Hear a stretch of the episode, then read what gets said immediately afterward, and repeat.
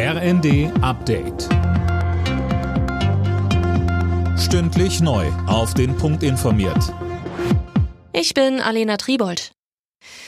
Nach fünf Tagen hat die Polizei nahezu alle Aktivisten aus dem besetzten Braunkohledorf Lützerath in NRW geholt. Nur zwei Kohlegegner harren weiter in einem selbstgegrabenen Tunnel aus.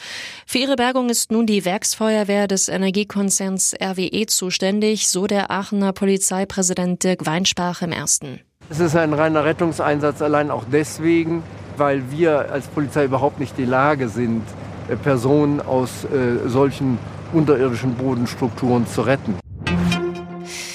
In der Frage, ob Verteidigungsministerin Lambrecht im Amt bleibt, hüllt sich die SPD weiter in Schweigen. Parteichef Klingbeil sagte im ZDF, er kommentiert keine Zeitungsartikel.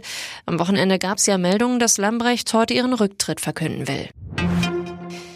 Weil der Bundestag aus allen Nähten platzt, soll das Wahlrecht reformiert werden. Die Ampelkoalition hat sich auf einen entsprechenden Gesetzentwurf geeinigt.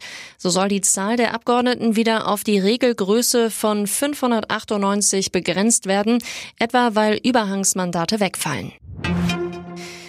Viele Frauen in Deutschland können trotz eines Vollzeitjobs nur mit einer mickrigen Rente rechnen. Das zeigen Zahlen des Bundesarbeitsministeriums, die dem Redaktionsnetzwerk Deutschland vorliegen. Demnach steuert gut jede dritte Frau mit einer Vollzeitstelle auch nach 40 Arbeitsjahren auf eine Rente von unter 1000 Euro netto zu. Die deutschen Handballer haben auch ihr zweites Vorrundenspiel gewonnen mit 34 zu 33 gegen Serbien. Damit ist auch der vorzeitige Einzug in die Hauptrunde sicher. Nationaltrainer Alfred Gislason zeigte sich nach dem Spiel im ersten erleichtert, aber auch kritisch. Unsere Abwehr war nicht so, wie wir zuletzt gesehen haben. Wir haben zu viele einfache Tore kassiert, aber vorne haben wir sehr, sehr gut gespielt. Und äh, ja, ich bin sehr glücklich, aber auch trotzdem ist vieles, was wir verbessern können. Alle Nachrichten auf rnd.de